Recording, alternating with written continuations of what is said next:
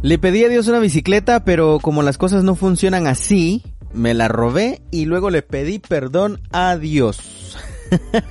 Esto decía una imagen hecho meme sobre el folclórico personaje de el Brian y la Kimberly que pues hace un par de años estuvieron pues muy de moda. Mi nombre es César Augusto y esto es Sin cara pero con gracia, el podcast. Hola, nosotros somos Sin cara pero con gracia podcast. quizá no tengamos los talentos para estar en televisión. Esto es Sin cara pero con gracia podcast. Pero tenemos algo más que eso. Sin cara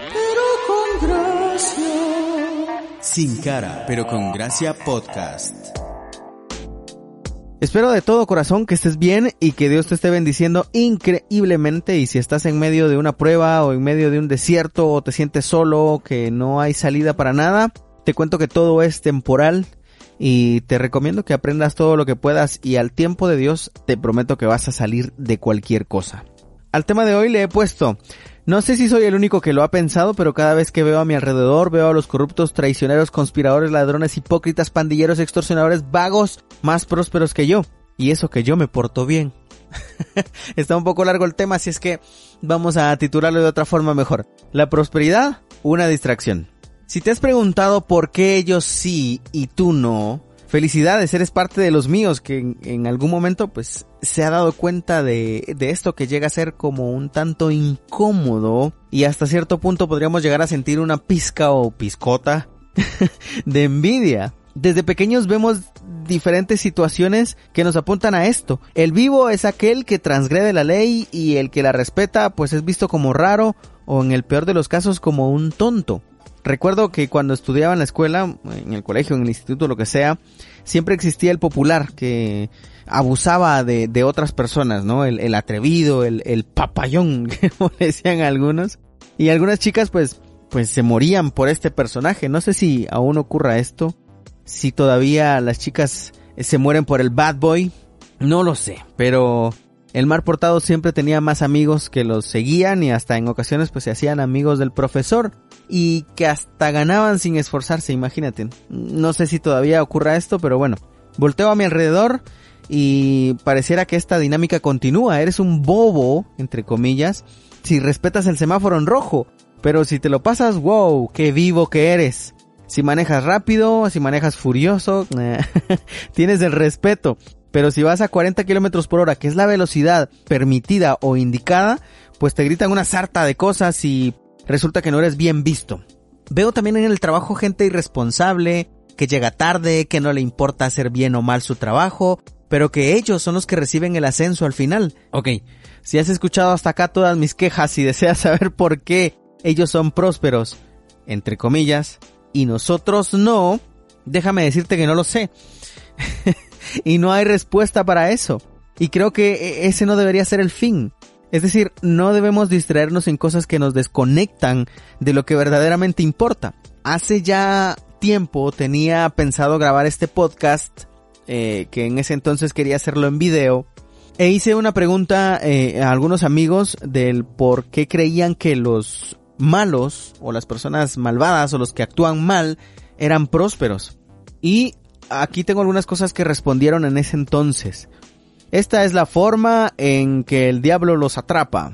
La otra dice, es que ellos sí que aprovechan las oportunidades. Otra dice, es una oportunidad para que nosotros aprendamos. No importa cuán alto lleguen, dice la otra. Mientras más alto, más dura será la caída. Muy bien, debemos, creo yo, desviar nuestra atención de esas cosas. Esas cosas nos pueden distraer. Es como si fueras eh, manejando, pero estás distraído con el teléfono, con la persona que va a la par tuya, con las cosas que están afuera y no fijas tu mirada hacia el frente. Obviamente vas a tener algún accidente o te vas a chocar o incluso puedes perder la vida. O cuando vas en bicicleta, cuando montas en bici, vas concentrado y vas con la vista enfrente y, y, poniendo atención a lo que vas haciendo porque si te distraes en otras cosas, puedes chocar, puedes caer, puedes lastimarte, ¿no? Existe una historia sobre fijar literalmente tu mirada en algo que te puede salvar. Y esto la puedes encontrar en números 21 del eh, capítulo 4 al capítulo, no, perdón, números 21 del versículo 4 al versículo 9. Es cuando una serpiente mordía a los israelitas. Estos debían voltear a ver al báculo de, de Moisés que tenía una serpiente de bronce y pues aunque el veneno de la serpiente estaba en tu cuerpo, si veías eh, este báculo de Moisés, pues no morías. Podría asemejarse a lo que estaba, eh, a lo que estábamos hablando, ¿no? Cuando sintamos cosas como esas, eh, pequeñas envidias, cuando sintamos que la serpiente de, de la envidia, del rencor, de la desesperación, nos muerda e inserte su veneno en nosotros, en lugar de voltear o seguir viendo a estas personas, la prosperidad de estas personas, volteemos a ver a Jesús y seremos curados. Además de eso, también quiero compartir lo que dice Salmos 37. No te impacientes a causa de los malignos, ni tengas envidia de los que hacen iniquidad, porque como hierba serán pronto cortados, y como la hierba verde se secarán. Confía en Jehová, y haz el bien, y habitarás en la tierra, y te apacentarás de la verdad Deleítate asimismo en Jehová y Él te concederá las peticiones de tu corazón. Por supuesto, sigue el Salmos 37 diciéndonos, echándonos un montón de porras.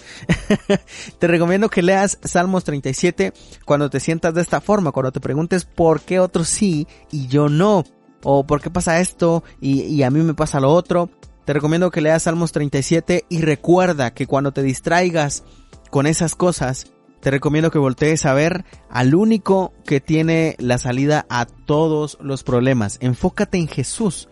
Eh, que, Él sea nuestro báculo de salvación y verás que todo alrededor eh, pues dejará de tener tanta importancia, ¿no? Gracias por llegar hasta este punto del podcast de Sin Cara pero con Gracia. Esperamos pues seguir subiendo más contenido. Si te ha gustado, compártelo con tus amigos. Em, un saludo a todos los fieles oyentes de Sin Cara, pero con gracia. Un abrazo, chao, chao, cuídate mucho.